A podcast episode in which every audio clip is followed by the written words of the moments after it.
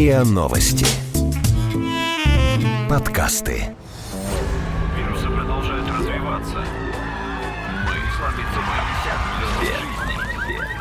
Мы. Мы. Все. Все. Мы. Мы. Все. Умрем.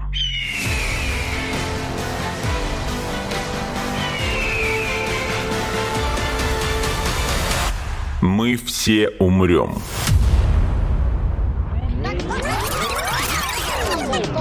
Но это не точно. Здравствуйте! Это подкаст «Мы все умрем, но это не точно», где мы с научной точки зрения рассуждаем о том, что готовит Земле и людям обозримое будущее. Меня зовут Игорь Кривицкий, и сегодня у меня два гостя. В студии со мной сидит Александр Тышковский, кандидат биологических наук, основатель и ведущий интернет-канала Real Scientist, старший научный сотрудник лаборатории изучения старения в Гарвардской медицинской школе и МГУ. Привет, Саш. Привет. А на связи у меня Александр Головин, медик по образованию, автор и ведущий научно-популярного подкаста «Критмыш». Здравствуйте, Александр. Привет. Собственно, для всеобщего удобства я так и буду обращаться к Александру Тышковскому на «ты» и Саша, а к Александру Головину на «вы» и Александр. Собственно, сегодняшнюю тему предложил Александр, и мне она показалась очень интересной. Александр предложил поговорить про научные новости а именно о том, как этот жанр формирует убеждения людей о науке и почему он порой содержит кучу ошибок и искажений, которые могут привести к негативным последствиям, вплоть до летальных. Александр, скажите, а такие недостоверные научные новости можно назвать фейками? Ну, я не знаю, у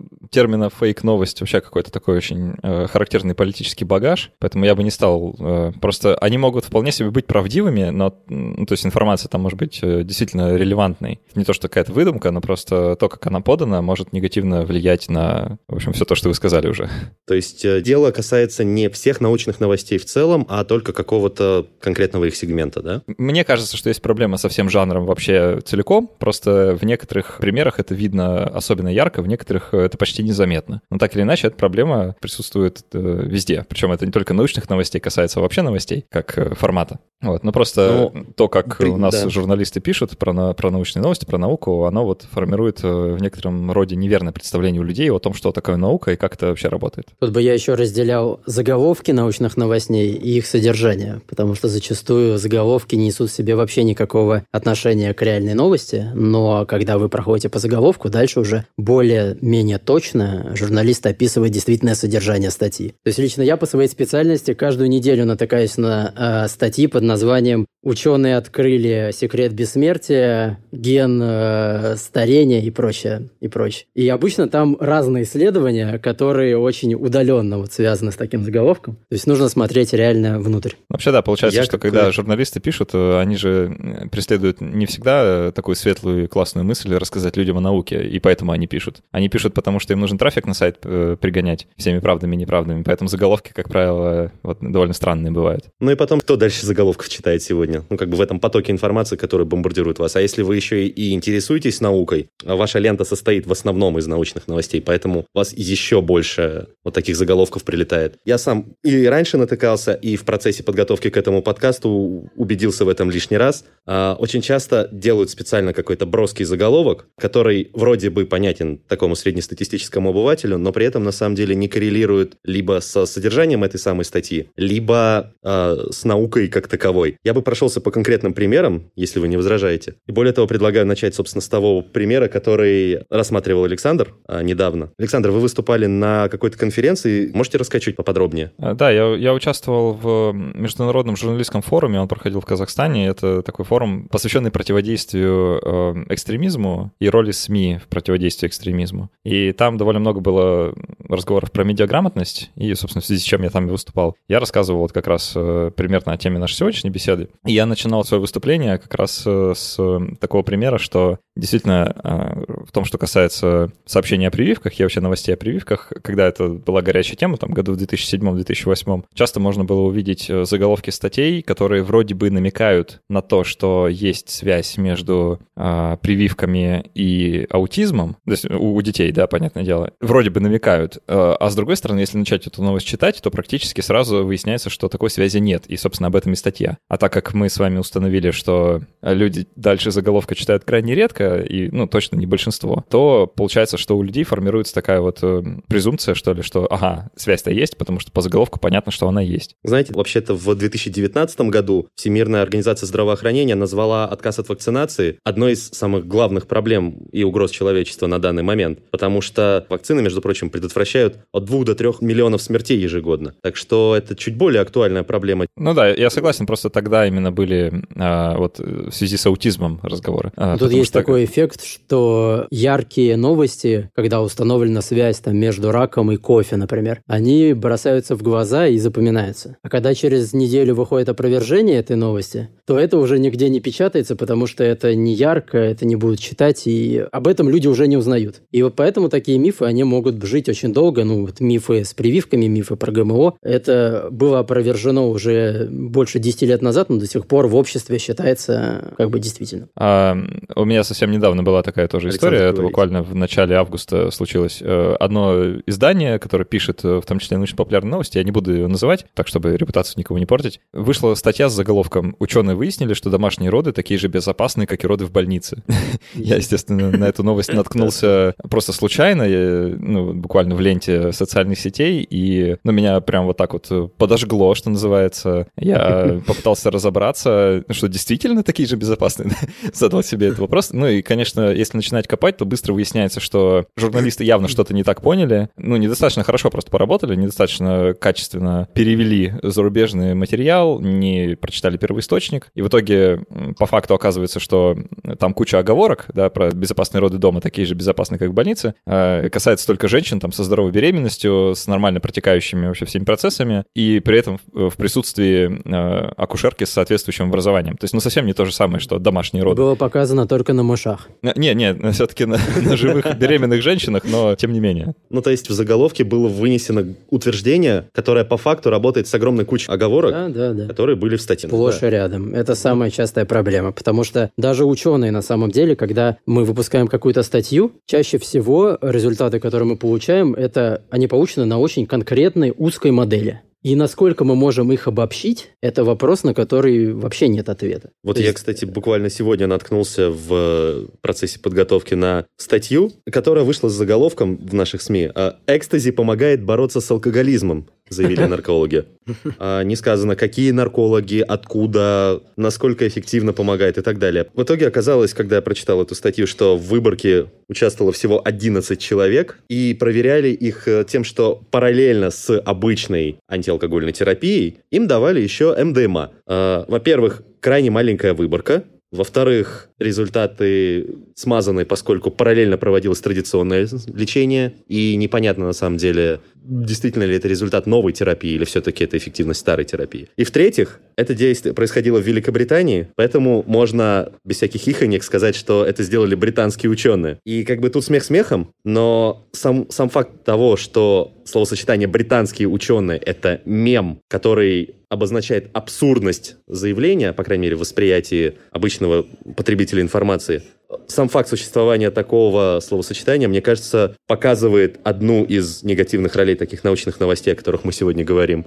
А, ну, могу я вот кратко прокомментировать, просто мне кажется важно а, да, конечно. не перегибать и в другую сторону, потому что э, вот мой основной тезис в том, что научные новости, они искажают представление о науке. Это сделал даже не в конкретных э, э, отдельных, ну, не знаю, утверждениях, да, вот в случае вот с этим данным заголовком, что амфетамины помогали бороться с алкоголизмом, да, это заявили наркологи, заголовок, конечно, не отражает саму суть, потому что, да, он технически правильный, но, вероятно, если начать копать вот в эту сторону, я не не знаю, я просто предполагаю, что окажется, что это пилотное исследование, которое началось там совсем недавно, что на него крайне сложно было получить разрешение у соответствующих органов, и что, скорее всего, небольшая выборка связана не с нежеланием ученых ее набрать, да, а просто с банальной невозможностью, mm-hmm. и что все это там предварительные результаты, или, ну, в общем, как-то так, да, что это все завязано на какую-то внутреннюю работу науки как института, а не только на вот просто, что это плохое исследование. Это один момент, да. И другой момент, что может оказаться и наоборот, что действительно можно было бы провести хорошее качественные исследования, но почему-то этого не сделали. Но мне кажется, это не тот случай. Вот такое часто происходит, знаете, с э, статьями на русском языке, я научными статьями на русском языке, которые российские ученые публиковали там в каком-то сибирском журнале, и где описывают э, чудодейственные свойства янтарной кислоты и как она лечит все болезни, вот что-то такое. Там тоже можно увидеть, что 11 человек, но вот им-то ничего не мешало взять больше. Мы все умрем.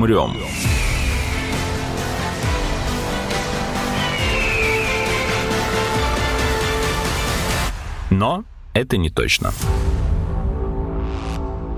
Еще одна новость, на которую я наткнулся от э, сентября этого года. Итак, цитирую заголовок. «Заворотнюк. Новая жертва. Как связаны ЭКО и рак». О, да, это А, в заголовке нет утверждения про то, что ЭКО вы- вызывает рак. Но он построен так, что складывается такое ощущение. При этом в самой статье опровержение того, что ЭКО вызывает рак, засунуто во вторую половину ближе к концу. Оно есть, но до него долистает, дай бог, процентов 30 читателей. А непосредственно над ним автор проводит корреляцию, что дозаворотнюк ЭКО делали, и при этом тоже умерли от рака мозга, Жанна Фриске и жена Константина Хабенского Анастасия Смирнова. То есть до самого конца статьи нас пытаются убедить, как читателей, что есть связь между ЭКО и раком. И это уже не ошибка и не попытка привлечь хайп. Я это вижу как целенаправленная манипуляция. Саш, что ты думаешь? Ну, я бы сказал, что это вообще не научная новость, прежде всего. Это новость про э, заворотнюк. И недаром даже в заголовке она стоит на первом месте, а не связь ЭКО и рака. То есть понятно, что тут э, связь как бы потенциальная ЭКО и рак, они поставлены, чтобы привлечь внимание, и построен, сама статья построена по принципу расследования скорее, в стиле вот НТВ,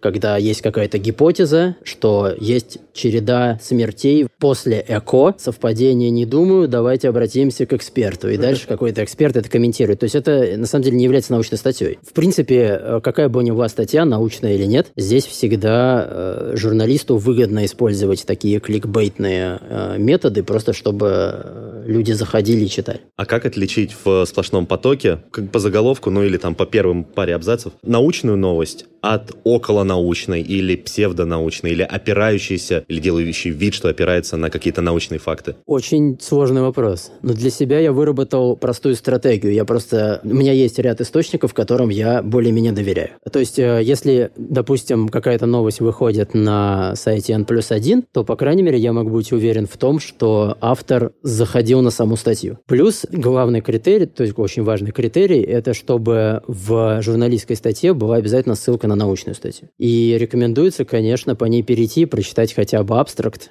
чтобы понять, ну, хотя бы в общих словах, суть ли передал журналист. Понятно, что не надо вчитываться в какие-то там детали, в статистические методы, но, по крайней мере, если сами ученые заявляют то же самое, что и журналист, значит, по крайней мере, на уровне ученых это сходится. Александр, а у вас есть какие-то способы фильтровать новостную информацию от научной, от псевдонаучной? Вот у меня сейчас родилась э, такая мысль, что, ну, она, наверное, никому не понравится, мне в том числе, но, по, по крайней мере, мне кажется, она правдивая, что если у вас э, заголовок новости вызывает какие-то эмоции, кроме скуки, то, вероятно, что вами пытаются манипулировать. Просто потому что научная информация, если она подана, ну, как сказать, беспристрастно, да, и без привязки к каким-то э, животрепещущим темам, то она действительно может выглядеть довольно блекло, потому что непонятно, почему это релевантно именно для меня. А когда это упаковывается все в формат, что заворотнюк новая жертва экстракорпорального оплодотворения, и что все это как-то связано с раком мозга, это вот, ну, вызывает тревогу, да, потому что я как потенциальный пользователь этой услугой, или, ну, или вот там я как фанат заворотнюк, неважно, да, мне вот интересно, жизнь необходимо это сейчас узнать.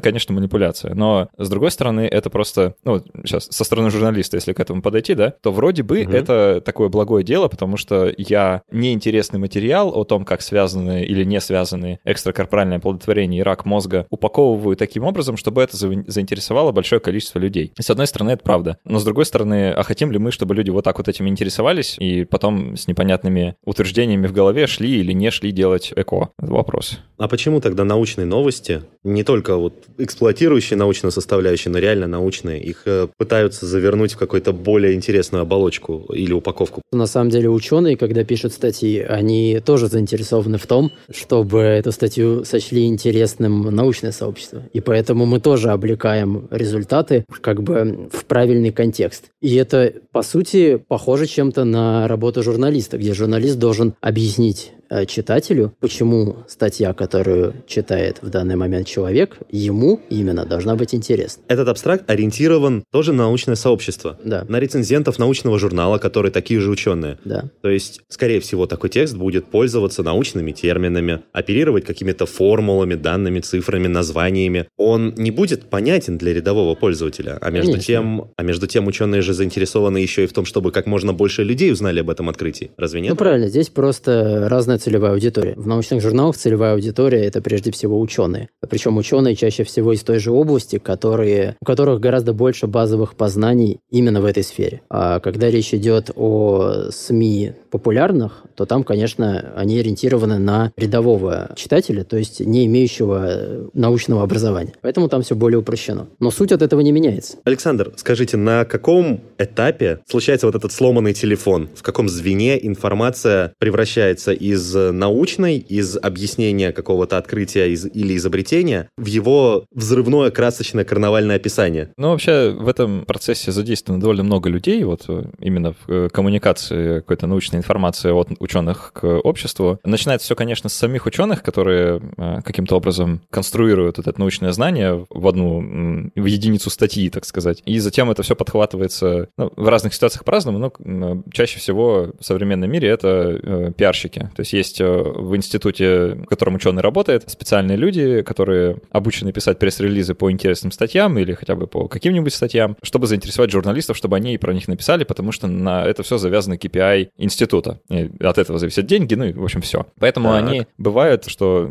пиарщики действительно, ну, хорошо пишут. Правда, это талантливые люди во многом, которые э, делают очень непростую работу. А делать э, интересным то, что многим не интересно. Вот. Но иногда они перебарщивают, что, в общем-то, ну, понятно, потому что у них есть э, давление вот такое, да, это делать. Потом следующее звено — это, конечно, журналист, который это все читает, да, и дай бог он читает первоисточник, а не просто пресс-релиз, который, в котором пиарщики уже что-то напридумывали. Вот. Журналисты тоже, ну, люди заинтересованные не только в науке, да, они, у них там есть редактор, который над ними стоит, и который хочет, чтобы вот было как-то одним образом. Они, возможно, хотели бы другим образом, читатель вообще хочет третьим, и все это приводится в какое-то соответствие, и в итоге мы видим вот эти кликбейтные заголовки, которые наблюдаем в своих лентах. А, и самое последнее звено — это, конечно, читатель, который тоже со своими приходит, со своей историей, да, к этой статье, и со своими проблемами, со своими представлениями, со всем своим. Каждый уникальный, и сложно вообще представить, что там человека в голове сложится, когда он это прочитает. А потом и еще абсолютно... он распространять начинает в социальных сетях, например, или среди друзей. Это да, новость, да, конечно. которую он не так и, понял, и, вот... и приписывает ей при этом а, в комментарии к своему посту свое ее восприятие и понимание, чем дополнительно искажает, так? Да, вы потом в разговорах с друзьями постоянно слышите, а вы слышали, что ученые доказали, там, что кофе вызывает рак. И приходится очень крепко бить себя вот ладонью по лицу, чтобы как-то справиться с этим моментом. Но на самом деле пойти не так может все вот, на абсолютно любом этапе, начиная от ученых и заканчивая потребителем, потому что каждый из этих этапов несовершенный, у каждого из э, людей, которые в этом всем участвуют, у них есть свои внутренние скрытые мотивы, которые никак не завязаны на общество и, и понимание обществом науки, потому что, опять же, как KPI расставлены ну, мы обсуждать не будем, да, но вот э, у всех, значит, свои интересы. И поэтому все могут э, сознательно или несознательно немножко, ну, так, поджухлить. Вот. Но чем дальше, тем больше снежный ком, и тем больше вероятность искажения. Есть э, очень знаменитая картинка, такой комикс, да, про то, как ученые изнасиловали журналиста. Я думаю, Да-да-да-да-да-да, я ее вспоминал, но я вот думал, а можно ли ее в эфире озвучивать. Но я понял. А, ну, если можно, вы это просто не вырезайте. Мы все умрем.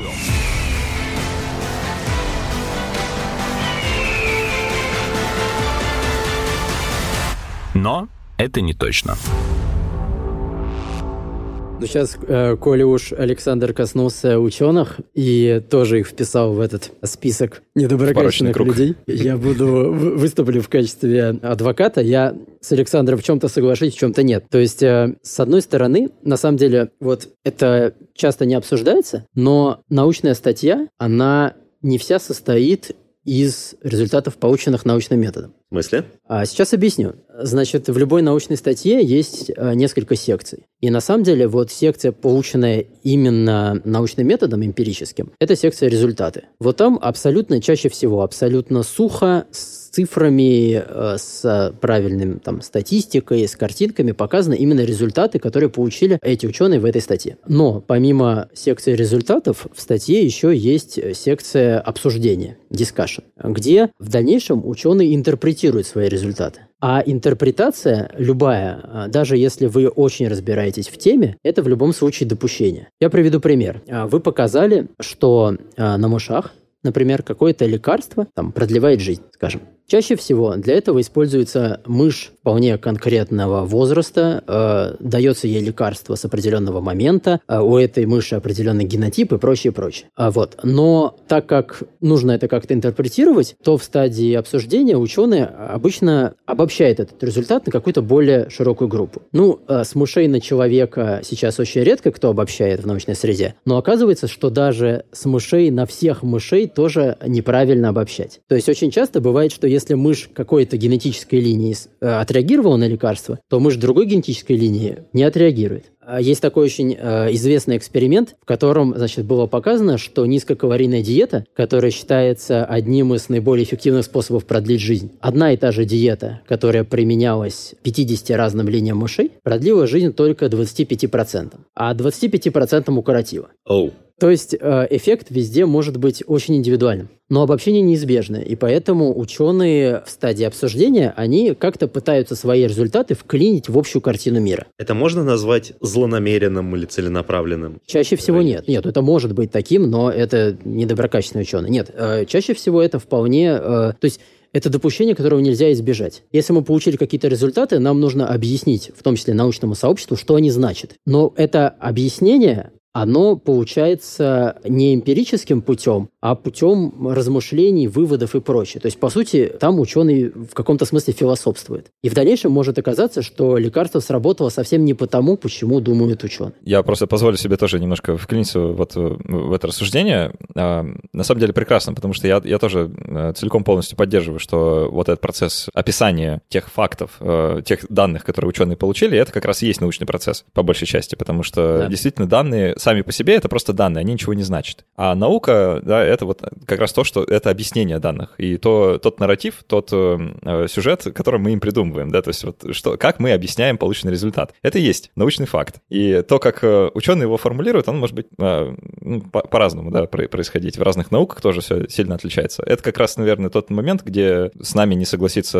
Александр Панчин, который тоже в, в данном э, подкасте участвовал раньше, да, что вот он, когда, если бы он услышал, что там, про ученых как философов сейчас обобщают, то он, наверное, расстроился бы. Но я вот считаю, что это действительно правдивая модель. Поработав в лаборатории тоже какое-то время и посмотрев изнутри, как э, э все вот это происходит, и сам тоже, когда эксперименты ставил, действительно, сами данные, они, по сути, ну, это, конечно, важно, да, и ты на них опираешься в своих рассуждениях, как на какие-то аргументы, но сама наука, она рождается вот непосредственно в обсуждении и в том, как э, мы друг другу объясняем полученный результат. Да, э, но теперь со стороны, значит, защиты науки я еще добавлю, что вот дальше есть большое отличие от журналистики и науки. Оно заключается в том, что в науке есть внутренний контроль. То есть, когда ученый написал статью, получил какие-то результаты каким-то определенным методом, который полностью расписан в статье, дальше сделал какие-то выводы, эта статья направляется в журнал. Но перед тем, как выйти, она обязательно подвергается рецензии со стороны ученых, причем именно э, в той области, в которой написана статья.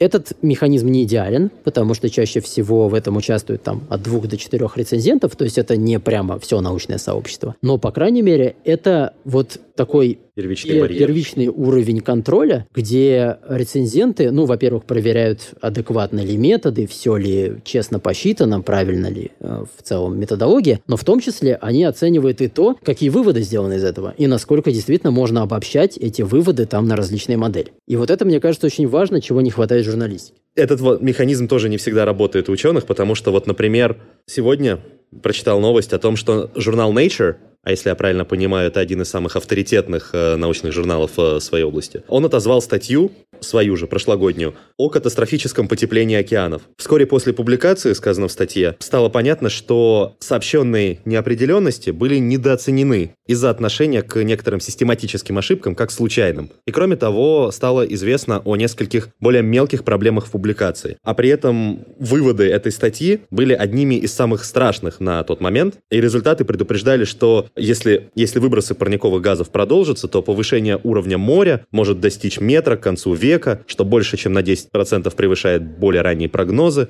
А теперь пишет редакция Nature, возможно, теперь, похоже, эти прогнозы придется пересмотреть. То есть очень громкая статья, которая э, вызвала, если я правильно понял, даже обсуждение на уровне ООН, существует в том числе из-за того, что во время исследования, которое легло в ее основу, были допущены ошибки. На самом деле это тоже а, один из механизмов контроля, что действительно в журналах, особенно в высокого уровня журналах, статья может быть отозвана. А если обнаружатся какие-то ошибки, и на самом деле я вначале, когда вы сказали Nature, думал, что вы другой пример приведете. Есть более, э, ну, пример, о котором я знаю а, в биологии. А, значит, буквально три месяца назад в журнале Nature Medicine, это не Nature, но из той же группы журналов, было показано, что мутация в гене CCR5, которую вызвал у близняшек китайский биолог знаменитый на весь мир. Который редактировал их в эмбриональном редактировал состоянии. геном, да. да. Так. Эта мутация, она дает устойчивость э, к заражению ВИЧ. И вот было показано одной из групп три месяца назад где-то, что эта мутация, несмотря на то, что она дает устойчивость против ВИЧ, она связана с более высокой смертностью. Там не было объяснено никакого механизма, это был статистический эффект. То есть вот просто носители этой мутации, у них выше смертность. Вот. Но буквально на днях эта статья была отозвана, потому что, ну, выяснилось, и на самом деле ее попросили отозвать э, сами ученые, которые проводили исследования. Потому что другие группы попытались воспроизвести этот результат, это не получилось, и выяснились, в общем, проблемы в методологии, из-за которых вот получился такой результат. То есть он оказался некорректным. Но Позвольте благодаря я... вот механизму такого контроля статья была отозвана, и сейчас вы уже в журнале научном ее не найдете найдете. Я думаю, это хорошо. Два момента подчеркну вот во, всем, во всей этой дискуссии. Во-первых, конечно, конечно, с э, публикацией научной статьи а, процесс э, ее обсуждения только начинается, да, и если что-то опубликовано, а, это не значит, что это автоматически истина. И это вот э, одна из проблем, которые, мне кажется, в медиа очень часто не понимают или не раскрывают, что то, что статья опубликована, не значит, что это правда. И ученые об этом в курсе, да, и когда статья опубликована, это не значит, что вот это все истина в последней инстанции, это как предмет для критики. Как раз для этого ее и публикуют вообще-то. Это первый момент. Второй момент, что э, механизм рецензирования вообще мне представляется несколько сломанным, и ну, недаром сейчас в науке, ну,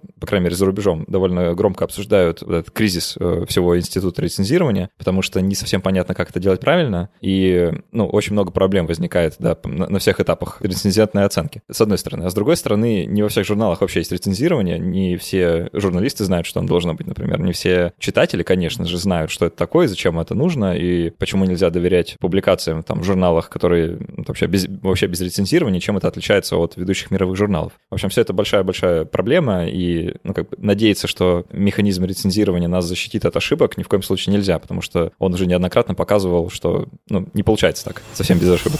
Мы все умрем.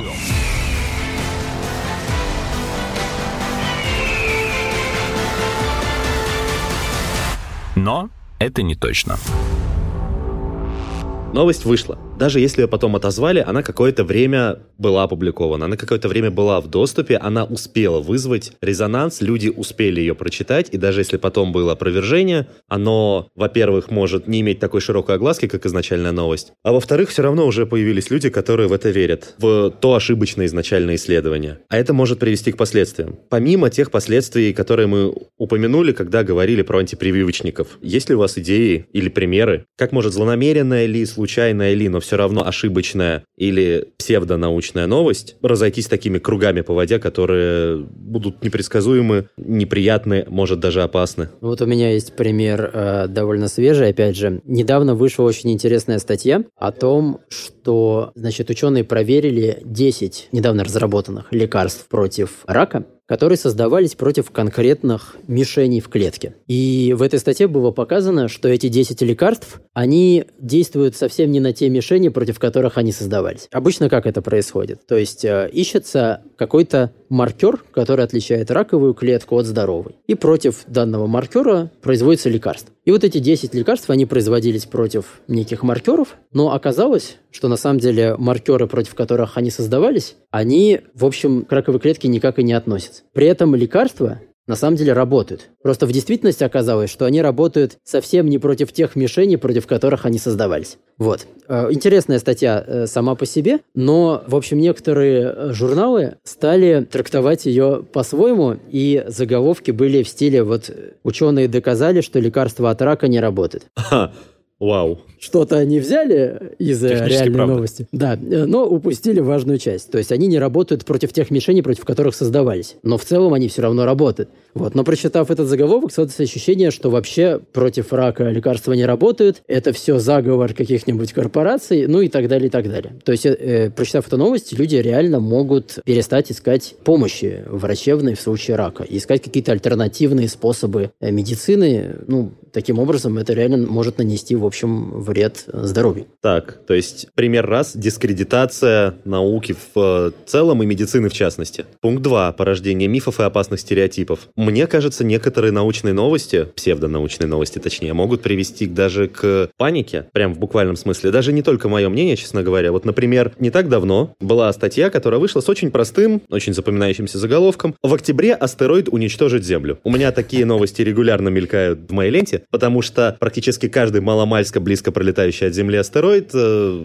многие журналисты и СМИ пытаются обозначить как потенциально для нас смертельный. Но конкретно на эту новость, конкретно с этим заголовком, подали в суд. Эксперт в области космонавтики Виталий Егоров подал заявление в прокуратуру с просьбой проверить этот новостной выпуск а, на наличие недостоверной информации. По его словам, такая новость способствует распространению панических настроений в обществе, что может иметь социальные последствия. Телеканал ссылается на неназванных астрономов, но в действительности никакие астрономы не обещали падение астероида на Землю в октябре. И это утверждение чистая выдумка. И мне кажется, в его словах есть зерно логики. Ну, я склонен согласиться, что действительно э, такие заголовки, они могут э, дискредитировать, что ли, в каком-то смысле СМИ и науку. Э, я вот тоже соглашусь, наверное, с Сашей, э, с его выводами о том, что, э, особенно в том, что касается медицины, да, вот э, наличие вообще самих научных новостей как жанра и наше их потребление, порой такое бездумное, оно может приводить к тому, что мы перестаем вообще доверять науке и медицине и перестаем на нее ориентироваться как на, на, на что-то понятное и полезное. Потому что сегодня в СМИ написали, что кофе вызывает рак, послезавтра написали, что не вызывает рак, потом написали, что ЭКО вызывает рак, потом напишут, что не вызывает. В общем, и все это создает впечатление, может, по крайней мере, такое создавать, что ученые понятия не имеют вообще, что они делают, что они творят какую-то несусветную ерунду, сами ничего не понимают, э, что это все делается за бешеные государственные деньги, мы за это все платим, результат не получаем, да еще они нас путают постоянно. И вот из-за таких настроений люди могут просто в следующий раз, когда им там нужно будет проголосовать или принять какое-то решение, ну, такое общественно значимое, или, не знаю, э, выйти куда-нибудь с каким-то требованием, да, что-то э, что сделать, они просто не встанут на на сторону научно обоснованной позиции. И таким образом, ну, э, мы вот некоторые так предполагаем, что, наверное, это не самый лучший выбор будет. Александр и Саша, скажите мне тогда, как же хотя бы на личном уровне, вряд ли мы можем повлиять на институциональный, поэтому как мы можем э, проверять научные новости и минимизировать э, возможное распространение ошибочных, фейковых э, и потенциально опасных каких-то новостей? Ну, я, наверное, дам э, совет довольно простой, но лично для себя ничего лучше я не нашел. А совет такой, просто относиться скептически. Причем не только к научным новостям, а в целом к информации, которая поступает к нам э, изо всех рупоров со всех сторон, проверять ее самим. Если вы услышали какую-то яркую новость о том, что ученые что-то открыли, ну, во-первых, обратитесь к источнику, посмотрите на саму статью, заявлено ли там это, э, хороший ли это журнал, постарайтесь еще, там, если остались все равно сомнения, лучше э, погуглить банально на эту же тему какие-то другие новости, укладывается ли это в целом ту область, в которой она была сделана. Ну, в общем, не доверять первыми, что вы услышите и прочтете. Александр? На самом деле, э, тут добавить э, практически нечего. Это действительно вот то самое единственное, что, что стоит научиться делать. Вообще, овладеть э, самой главной компетенцией вот нового века нужно. И это спасет от очень многих проблем, включая ту, которую мы сегодня обсуждали. Нужно научиться проверять информацию. Правда. Это единственное, что нужно научиться делать. Нужно научиться самостоятельно искать первоисточник, самостоятельно разбираться и углубляться. Нужно разобраться, каким источником можно верить, каким можно с натяжкой, каким вообще нельзя. Нужно понимать, откуда информация берется, кто ее пишет, и уметь себе задавать вопрос, зачем ее написали, да, кто, кто это написал, с какой целью, э, чего он хотел этим добиться. Нужно понимать, что все это делают люди, да, что люди постоянно-постоянно ошибаются на каждом шагу, что все это не просто спустилось откуда-то с небес в виде истины, которую, значит, вот нам сейчас сообщили с экранов наших смартфонов, а что все это вот э, откуда-то взялось. И постоянно задавать себе вопрос, э, правильно ли я все понял, или здесь есть что-то еще, то, что от меня хотят скрыть или, возможно, просто не сообщили. Э, поэтому, да, нужно воздерживаться от скоропостижных суждений, нужно относиться скептично, нужно уметь проверять информацию. Если не умеете, нужно учиться. Очень срочно. Причем это вот жизненно необходимо. Ну, в общем, самолично проводить какой-то небольшой, но research, и как в том меме говорить себе, знаете ли, я сам своего рода ученый, и таким образом верифицировать информацию. Я бы от себя добавил, что нужно местами пытаться подавлять эмоциональную составляющую, включать рацио. Большое спасибо, Александр, что приняли участие сегодня в этом подкасте. Спасибо вам. И большое спасибо тебе, Саша, что пришел сегодня и тоже принял участие. Спасибо, спасибо за интересную дискуссию. Мне тоже было очень интересно, спасибо. Это был подкаст «Мы все умрем, но это не точно». Подписывайтесь на наш подкаст на сайте ria.ru, в приложениях подкаст, Web Store и CastBox. Заходите, смотрите в Инстаграм ria, нижнее подчеркивание подкаст и присылайте свои вопросы на подкаст собакариан.ру.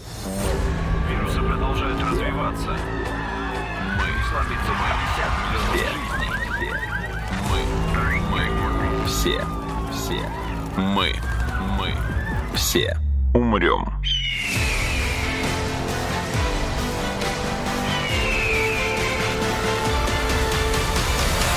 Мы все умрем.